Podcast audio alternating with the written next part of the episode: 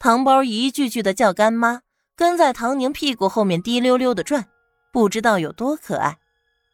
唐宁忽然心中一动，对啊，糖包不就是他的女儿吗？那唐家成和韩月岂不也是名正言顺的爷爷奶奶，或者姥姥姥爷？哎，随他们高兴，怎么叫都行。宝贝啊，要不要和干妈一起去见爷爷奶奶呀？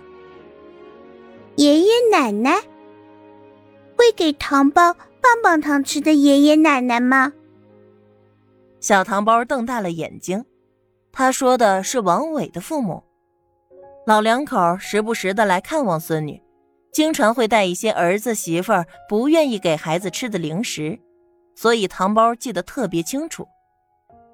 唐宁思索了一下，换了个说辞：“呃，那就是姥姥姥爷，是干妈的爸爸妈妈，是糖包的姥姥姥爷。”好呀好呀，糖包愿意见。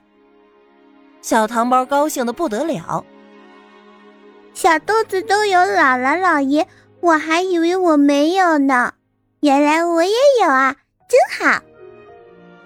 小豆子是糖包在节目上认识的朋友，苏小小和父母闹翻许多年，苏父苏母为了逼女儿回家，做过许多令人无语的举动，导致苏小小对父母越发的绝望，以至于糖包长到三岁都没有回家过，完全不知道自己也有姥姥和姥爷。不过，苏父苏母那样的姥姥姥爷有还不如没有。苏家企业每况愈下，他们既想要让女儿帮忙，又拉不下脸来，甚至还做过打着苏小小的旗号去集资的情况出现。而那一次是当真的把苏小小给伤到绝望了，差点要被攻击到翻不了身。可是那对父母只会怨恨他，明明有钱，却看着父母吃官司上失信名单。自此提起父母，苏小小已经麻木，完全提不起一丝丝的希望来。小朋友之间的感情都很纯粹，别的小朋友有而自己没有，总会有些失落的。这会儿听到原来自己也有，还不高兴坏了。干妈。姥姥姥爷家在哪？你怎么现在才带糖包去见他们？糖包早就想他们了。抱歉，宝贝，是干妈的错。唐宁此刻完全理解父母愿意为了孩子牺牲一切的做法，他的心是完全的化了。第二天，唐宁就带着糖包回了唐家。果不其然，糖包出马。一下子就征服了唐家成和韩月，韩月的头也不疼了，抱着糖包一口一个乖乖宝贝，糖包叫一声姥姥，喜得韩月脸上笑的皱纹都出来了，还拿着手机不知道拍了多少照片，还发到朋友圈，发到家族群里。我和乖乖外孙女。开会中摸鱼的唐嘉成。无意间刷到妻子的朋友圈，吓了一大跳。难道女儿是偷偷的给他们搞了一个大惊喜？连忙散会回家。哎呀，老爷的小乖乖！唐家成半路上还顺道去名牌首饰店买了一套适合小女孩佩戴的首饰。回到家第一件事情就是送礼物。果然，收了礼物的小糖包乖乖的伸手要抱着叫姥爷。唐家成别提有多开心了，不是亲生的又怎么样？他当姥爷了。韩月也不甘示弱，拿出自己的彩钻戒指给小糖包玩，还有自己收藏的小包包，仍然还不觉得满足，开始埋怨女儿，也不提前说一声，我好采购一些小女孩喜欢的玩具和礼物。真是的！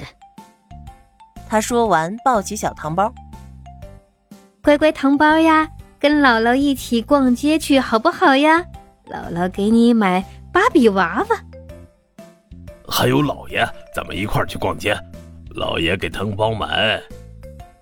唐家成一时之间也想不出三岁的小女孩会喜欢什么，想了一下说：“糖包喜欢什么，老爷就给买什么。”好不好？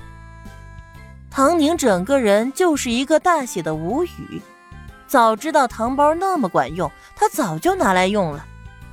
他正想着，又听见那老两口念叨：“还叫糖包，跟咱们家天生有缘。”谁说不是？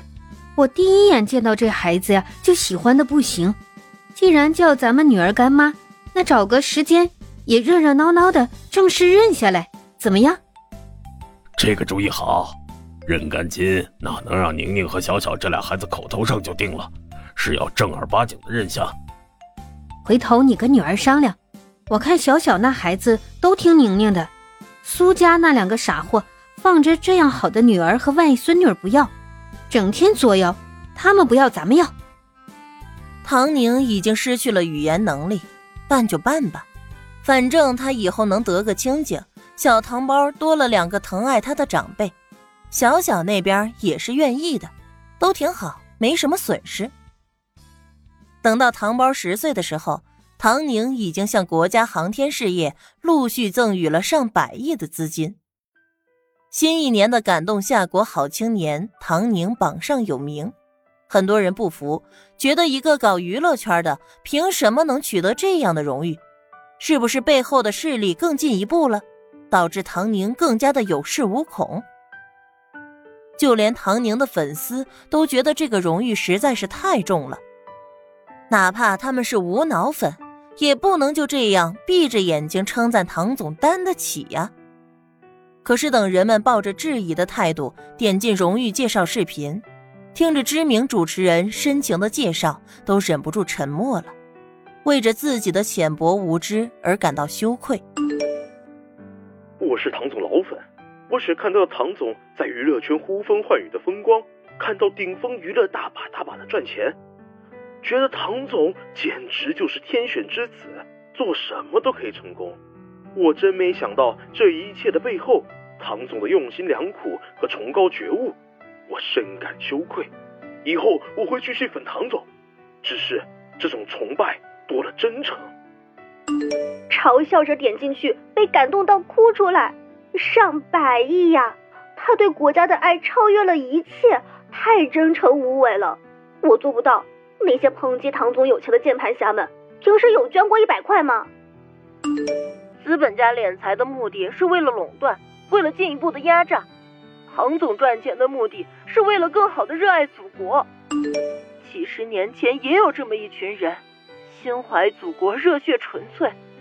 只是这个时代，很多的人都变了。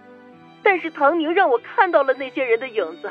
虽然他没有付出生命，可是他的行为是一样的热血纯粹，让我真的泪目。在金钱面前，完全超脱，坚定不移的照着自己的理想走下去，甘愿承受所有的舆论、职责，从不辩解。十年的最美年华，一心为祖国的军事强大，可敬可叹。